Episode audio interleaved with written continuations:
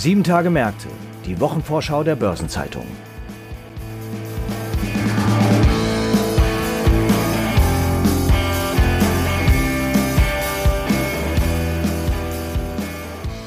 Die Quartalsaison nimmt an Fahrt auf. So liefern unter anderem SAP, Sartorius und ABB Zahlen zum zweiten Vierteljahr.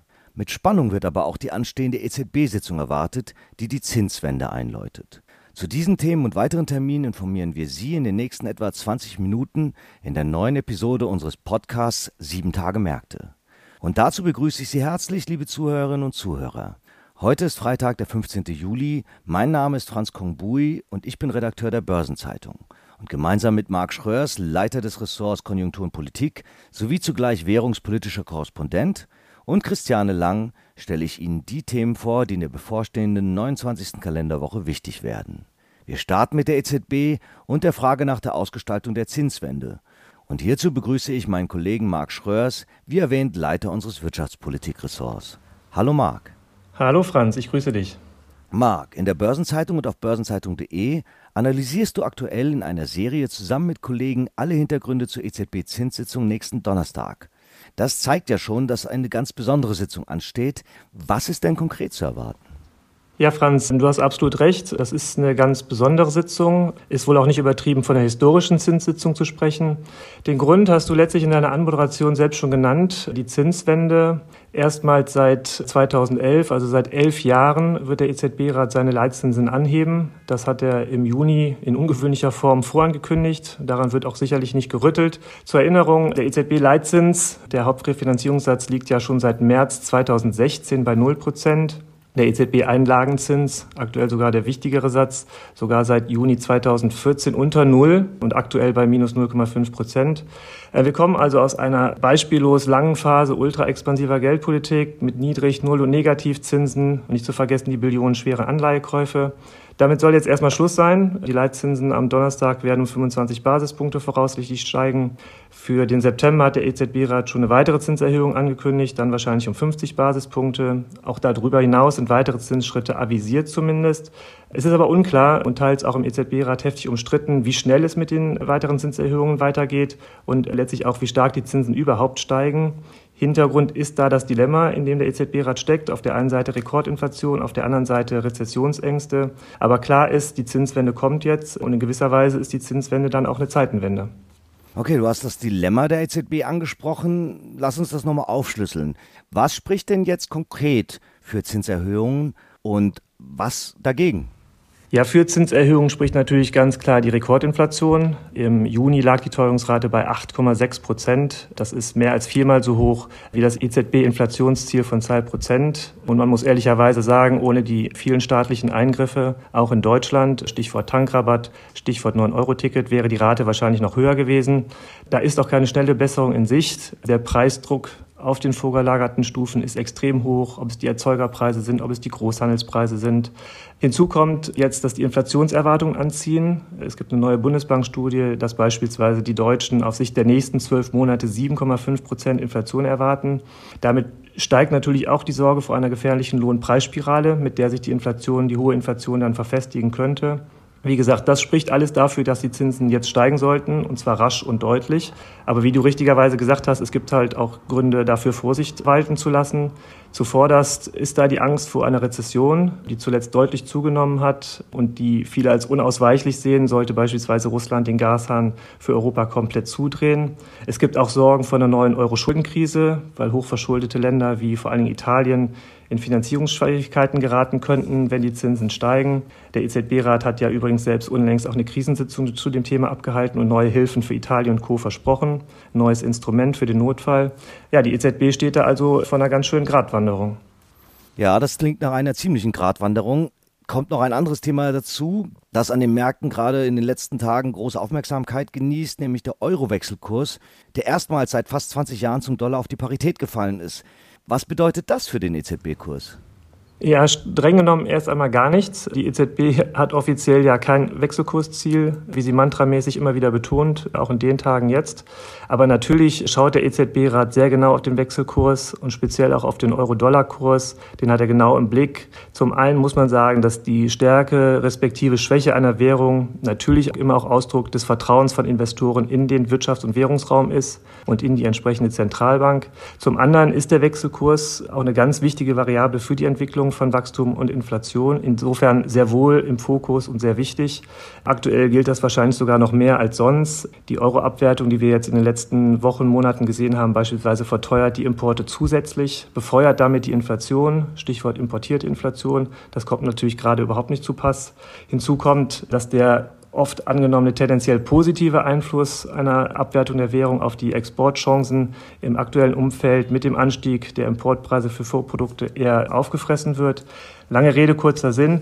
Die aktuelle Euroschwäche wird den EZB-Granten ganz sicher nicht schmecken und wird tendenziell sicherlich dazu führen, dass sie die Zinswende eher forcieren, in der Hoffnung auch, dass das tendenziell der Währung Auftrieb gibt.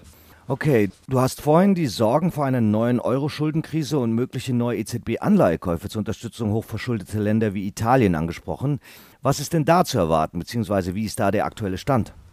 Ja, wir haben nach der Ankündigung der EZB-Zinswende im Juni tatsächlich zeitweise einen sehr deutlichen Anstieg der Euro-Anleiherenditen gesehen, der Risikospreads beispielsweise zwischen Deutschland und Italien. Deswegen auch die Krisensitzung, deswegen das Versprechen, im Notfall zu unterstützen. Die erste Verteidigungslinie hat der EZB-Rat da bereits aktiviert. Seit Anfang diesen Monats, seit dem 1. Juli, behält er sich beispielsweise vor, bei den sogenannten Reinvestitionen im Zuge des PEP-Anleihekaufprogramms, also wenn Papiere fällig werden, die volle Flexibilität zu nutzen und gegebenenfalls umzuschichten. Heißt konkret, wenn beispielsweise eine deutsche Anleihe ausläuft, dafür nicht wieder eine deutsche Anleihe zu kaufen, sondern beispielsweise eine italienische, um so den Spread zu drücken. Wie gesagt, bei der Krisensitzung hat der EZB-Rat aber mehr versprochen. Ein neues, wie es heißt, Antifragmentierungsinstrument. Die Details sind heftig umstritten und man muss sagen, da brechen im EZB-Rat teilweise auch alte Konflikte wieder auf. Das sind vor allem die Notenbanker aus der Peripherie, die da auf ein mächtiges Instrument möglichst ohne Grenzen pochen. Notenbanker eher aus dem Norden, die da warnen, mahnen, bremsen. Stellvertretend ist da sicherlich Bundesbankchef Joachim Nagel zu nennen. Der hat übrigens vergangene Woche erst einen ziemlich deutlichen öffentlichen Warnschuss losgelassen, was dieses neue Instrument betrifft. Viele Kritikpunkte geäußert, hat gesagt von wegen, dass es schwierig sei zu unterscheiden, ob solche Risikospreads fundamental gerechtfertigt seien oder nicht, dass man sich da in gefährliches Fahrwasser bewegt, dass solche Maßnahmen nur in absoluten Ausnahmefällen in Frage kommen sollten, dass es ein klar eingegrenztes Instrument sein muss, dass es zeitlich eng befristet ist, dass es eine klare Konditionalität braucht. Also viele potenzielle Konflikte Konflikte. Ähm, insofern scheint zumindest fraglich, was jetzt bereits am Donnerstag beschlossen wird, wie konkret welche Beschlüsse auch sein können. Klar ist, der Markt erwartet etwas. Man muss sagen, da hat sich die EZB schon eine gewisse Ecke manövriert. Ja, dann lass uns abschließend nochmal den Blick erweitern. Wie ist denn die EZB-Politik im internationalen Kontext einzuordnen? Und was bedeutet die Zinswende für die Finanzmärkte? Ja, man muss sagen, dass die EZB im internationalen Vergleich doch sehr zögerlich ist. Wenn man das beispielsweise mit den USA vergleicht, wie gesagt, die EZB steuert jetzt auf eine erste Zinserhöhung 25 Basispunkte zu. Die FED hat allein seit Jahresbeginn ihren Leitzins schon um 150 Basispunkte angehoben und steuert im Juli beispielsweise auf eine weitere kräftige Zinserhöhung zu. Bislang ging man da von 75 Basispunkten aus. Nach den neuesten Inflationszahlen scheinen auch 100 Basispunkte nicht ausgeschlossen. Überhaupt diese 50, 75 Basispunkte Schritte sind international fast inzwischen eher die äh, Regel als die Ausnahme. Aber auch für die 100 Basispunkte gibt es nun Beispiele. Kanada beispielsweise hat diese Woche so einen großen Schritt gewagt. Die EZB begründet das mit einem anderen Konjunktur- und Inflationsumfeld. Deswegen sei sie zögerlicher, zurückhaltender. Teils ist das richtig, teils aber sicherlich auch nicht. Auch hier sind die Gefahren inzwischen sehr, sehr groß. Ja, in jedem Fall bedeutet die Zinswende der EZB für die Märkte natürlich zusätzlichen Gegenwind. Die hohe Inflation und die geldpolitische Straffung weltweit sind ein wesentlicher Grund dafür, warum die Märkte ja ein extrem schlechtes erstes Halbjahr gehabt haben. Ja, und kurzfristig wird sich daran irgendwie nicht viel ändern. Das wird sich so fortsetzen. Es bleibt also sicherlich an den Märkten ungemütlich. Ja, da steht uns wahrlich eine wichtige Zinssitzung der EZB bevor. Vielen Dank, Marc, für diesen Einblick in all die Themen, die hierbei bedeutsam sind. Ich danke dir, Franz. Darüber hinaus gibt es noch weitere wichtige Themen in der neuen Woche, die meine Kollegin Christiane Lang vorstellen wird. Hallo Christiane, was steht bei dir auf der Agenda? Hallo Franz. Ja, am Donnerstag legt SAP seine Quartalszahlen vor und das wird spannend. Ja, der Konzern ist zuletzt am Kapitalmarkt ordentlich unter die Räder gekommen. Seit Jahresanfang hat die Aktie knapp 30 Prozent eingebüßt. Genau. Zur Ehrenrettung muss man allerdings sagen, SAP steht nicht alleine da. Fast alle Technologieaktien haben ja an Wert eingebüßt. Allerdings hat Erzrivale Oracle seit Jahresanfang mit einem Kursverlust von 20 Prozent weniger verloren als SAP. Aber wenn man die üppige Dividende der Waldorfer von 2,45 Euro für die Aktionäre berücksichtigt, liegt die Performance nicht ganz so weit hinter der der Amerikaner zurück. Oracle punktet aber gerade bei der längerfristigen Entwicklung. Auf zwei Jahressicht hat die Aktie zugelegt, während SAP unter dem damaligen Kursniveau notiert. Na gut, die Dividende wird sicherlich dazu beitragen, die SAP-Aktionäre bei Laune zu halten. Gibt es denn darüber hinaus schon Prognosen dazu, was sie erwarten können? Also von Vara Research befragte Analysten erwarten auf der Umsatzseite im Schnitt kräftiges Wachstum. In der Cloud rechnen sie mit einem Erlöszuwachs von mehr als 32 Prozent auf rund 3 Milliarden Euro. Der gesamte Softwareumsatz soll dadurch auf gut 6,4 Milliarden Euro wachsen. Allerdings wird damit gerechnet, dass sich die Marge weiter rückläufig entwickelt. Ein anderer Punkt, der zuletzt für Unmut gesorgt hat, ist das Hin und Her in der Führungsetage. Auch da besteht ja wieder mal Handlungsbedarf. Ja, das Personalkarussell ist in den vergangenen zwei Jahren tatsächlich nicht zum Stillstand gekommen. Zuletzt hat der Finanzvorstand Luka Mucic im Frühjahr verkündet, dass er SAP im kommenden Jahr verlassen will. Er arbeitet immerhin seit 26 Jahren für den Konzern und gilt Aktionären und Analysten daher als Stabilitätsanker. Der Kapitalmarkt wird sich also bald an ein neues Gesicht gewöhnen müssen. Allerdings ist noch offen, wie die Nachfolge geregelt werden soll. In der Schweiz stellt am Donnerstag der Elektrotechnikkonzern ABB seine Quartalszahlen vor und da gibt es ja einige Themen. Ja, die spannendste Frage ist derzeit die nach der Zukunft der E-Mobility-Sparte von ABB. Die stellt ja Ladesäulentechnik für Elektrofahrzeuge bereit. Das stimmt. Diese Sparte sollte ja eigentlich inzwischen schon an der Schweizer Börse gelistet sein. Der Börsengang war für das erste Halbjahr geplant, aber wegen des schlechten Börsenumfelds wurde daraus dann doch nichts. Nun wartet ABB, ich zitiere, auf konstruktive Marktbedingungen. Dass es zum Thema Börsengang am Donnerstag aber schon konkrete Neuigkeiten gibt, das scheint mit Blick auf das aktuell turbulente Umfeld eher weniger wahrscheinlich. Okay, aber an den IPO-Plänen hält ABB grundsätzlich fest, oder? Absolut. Man sei fest entschlossen, das Unternehmen an die Börse zu bringen, hieß es Ende Juni noch aus dem Unternehmen. Bis es aber soweit ist, soll ABB E-Mobility sich durch organische Zuwächse und Akquisitionen entwickeln. An der Börse hatte die ABB-Aktie zu Jahresanfang noch auf einem Rekordhoch von mehr als 35 Franken notiert. Mittlerweile ist der Kurs davon weit entfernt. Wie sind denn die Aussichten für die Geschäftsentwicklung? Also CEO Björn Rosengren ging im April noch davon aus, dass die rege Nachfrage aus dem ersten Quartal auch im zweiten Quartal anhalten dürfte. Jetzt wird man sehen, wie stark die gestiegenen Energie- und Rohstoffpreise auf die Zahlen durchschlagen. Die Konsensschätzung der Analysten geht von einem Umsatz von etwa 7,5 Milliarden Dollar aus. Das wäre geringfügig mehr als im Vorjahresquartal. Der Reingewinn aber dürfte spürbar gesunken sein. Ebenfalls am Donnerstag kommt der Laborausrüster Sartorius mit seinen Halbjahreszahlen. Da ist ja zuletzt einiges Positives zu berichten gewesen. Im ersten Quartal dieses Jahres haben die Göttinger gegenüber dem ersten Quartal 2021 ein währungsbereinigtes Umsatzplus von stolzen 25 Prozent verkündet. Da liegt die Messlatte doch jetzt auch hoch. Das stimmt, die liegt tatsächlich hoch, denn der Umsatz lag im ersten Quartal bei mehr als eine Milliarde Euro. Das waren, wie du sagst, 25 Prozent mehr. Erreicht wurde das in erster Linie durch das starke organische Wachstum. Der Konzern hat ja zwei Standbeine. Eine Sparte ist auf Technologien für die Herstellung von Biopharmazeutika spezialisiert, die zweite auf Technologien für die Life Science Forschung und Pharmalabore. CEO Joachim Kreuzburg hatte Ende April gesagt, die Nachfrage sei über das gesamte Produktportfolio hinweg betrachtet gut. Es gab aber auch externes Wachstum. So haben Akquisitionen knapp zwei Prozentpunkte zum Umsatzanstieg beigetragen. Na gut, aber zuletzt hatte die Corona-Pandemie Sartorius eine Sonderkonjunktur beschert. Wie lange wird die noch anhalten? Ja, Beobachter gehen davon aus, dass der Einfluss der Pandemie auf das Geschäft natürlich nach und nach zurückgehen wird. Denn Sartorius beliefert Hersteller von Impfstoffen und von Corona-Tests mit Zubehör und dieser Effekt dürfte sich normalisieren. Allerdings trauen Analysten dem Konzern ein starkes Wachstum im Kerngeschäft zu. Der Umsatz könnte nach Analystenschätzungen in den kommenden drei Jahren im Schnitt um 13 Prozent jährlich zulegen. Sartorius selbst hat Ende April seinen Ausblick für 2022 nochmal bestätigt und geht von 15 bis 19 Prozent Umsatzanstieg aus. Mit ihren Prognosen haben die Göttinger ja zuletzt gepunktet. Sartorius ist nach dem DAX-Aufstieg im vergangenen Herbst erstmals Teil einer Studie gewesen, die die Prognosetransparenz der 40 DAX-Unternehmen bewertet und konnte sich dabei direkt in der Spitzengruppe platzieren. Genau. Die Hamburger Kommunikationsberatung Kirchhoff Consult und die Deutsche Schutzvereinigung für Wertpapierbesitz, die DSW, analysieren jedes Jahr, wie gut die Angaben der DAX-Konzerne zu ihrer erwarteten künftigen Geschäftsentwicklung sind. Anhand von 15 Kriterien stufen sie die Prognoseberichte in die Kategorien niedrige, mittlere und hohe Transparenz ein.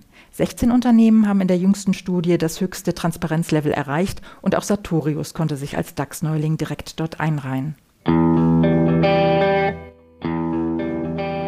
Die kommenden sieben Tage haben aber auch noch weitere bedeutsame Termine und Ereignisse zu bieten und es werden auch wichtige Konjunkturindikatoren veröffentlicht. Eine Übersicht zu all dem finden Sie heute im Finanzmarktkalender auf Seite 2 der Börsenzeitung und unter börsen-zeitung.de slash Finanzmarktkalender. Daneben ist das folgende noch erwähnenswert. Am Montag sind die Börsen in Japan feiertagsbedingt geschlossen. Am Dienstag wird der Prozess gegen Ex-Audi-Chef Rupert Stadler und drei Ingenieure wegen manipulierter Abgaswerte bei Dieselmotoren fortgesetzt. Zur Wochenmitte kommen vom Europäischen Automobilverband ACEA Zahlen zu den Neuzulassungen von Fahrzeugen mit alternativen Antrieben im zweiten Quartal. Und die chinesische Zentralbank People's Bank of China informiert über ihren Zinsentscheid. Am Donnerstag folgt nicht nur wie erwähnt der Zinsentscheid der EZB, sondern auch der von der Bank of Japan.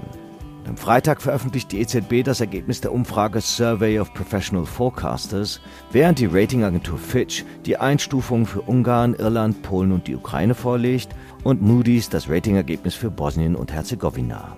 Ein paar runde Geburtstage gibt es in den nächsten Tagen ebenfalls zu feiern. 60 Jahre alt werden der ehemalige Sky-CEO Jeremy Derrick sowie Eddie Scott Lampert, ehemals Hedgefondsmanager und CEO sowie Chairman von Sears.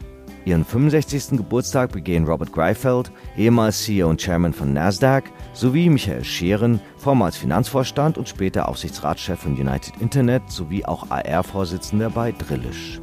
80 Jahre alt werden der ehemalige Techem-Chef Horst Enzelmüller und Hubertus von Grünberg, vormals Verwaltungsratspräsident von ABB und davor Vorstandschef von Continental.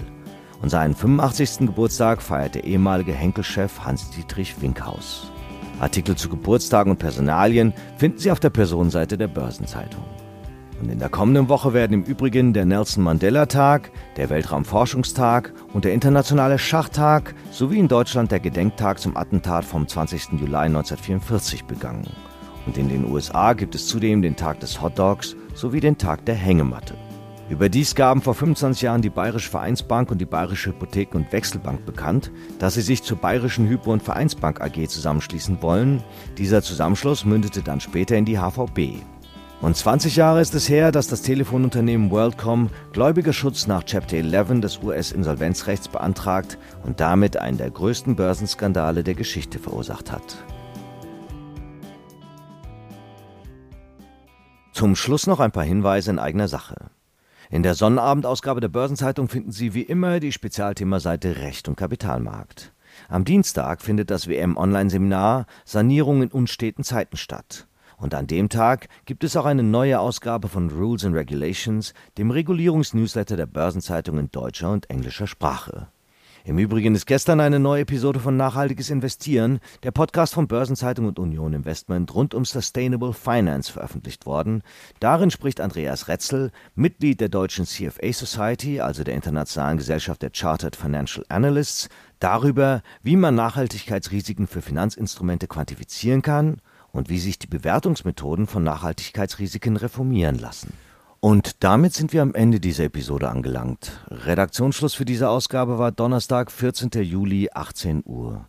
Eine Gesamtübersicht über Konjunktur- und Unternehmenstermine finden Sie in unserem Terminbereich unter börsen-zeitung.de slash Termine und alle genannten Links sind mitsamt weiteren Informationen in den Show Notes zu dieser Folge aufgeführt. Wie stets wünschen wir Ihnen einen guten Wochenabschluss und ein erholsames Wochenende. Allerdings übergebe ich an dieser Stelle das Schlusswort an meine Kollegin Christiane Lang. Vielen Dank, Franz. Ja, für mich war es heute leider die letzte Episode von Sieben Tage Märkte. Ich werde künftig neue Aufgaben übernehmen. Und deshalb möchte ich mich natürlich an dieser Stelle bei Ihnen, liebe Hörerinnen und Hörer, verabschieden und mich für Ihr Interesse und Ihre Treue bedanken. Das waren jetzt fast zwei Jahre mit fast 90 Episoden Sieben Tage Märkte und es hat großen Spaß gemacht. Vor allem mit dir, Franz. Ganz herzlichen Dank für diese wirklich tolle Zeit. Künftig werden Sie hier unsere Kollegin Sabine Reifenberger hören, die zusammen mit Franz Kongbui diesen Podcast moderieren wird. Ich wünsche euch beiden und natürlich Ihnen allen da draußen alles Gute.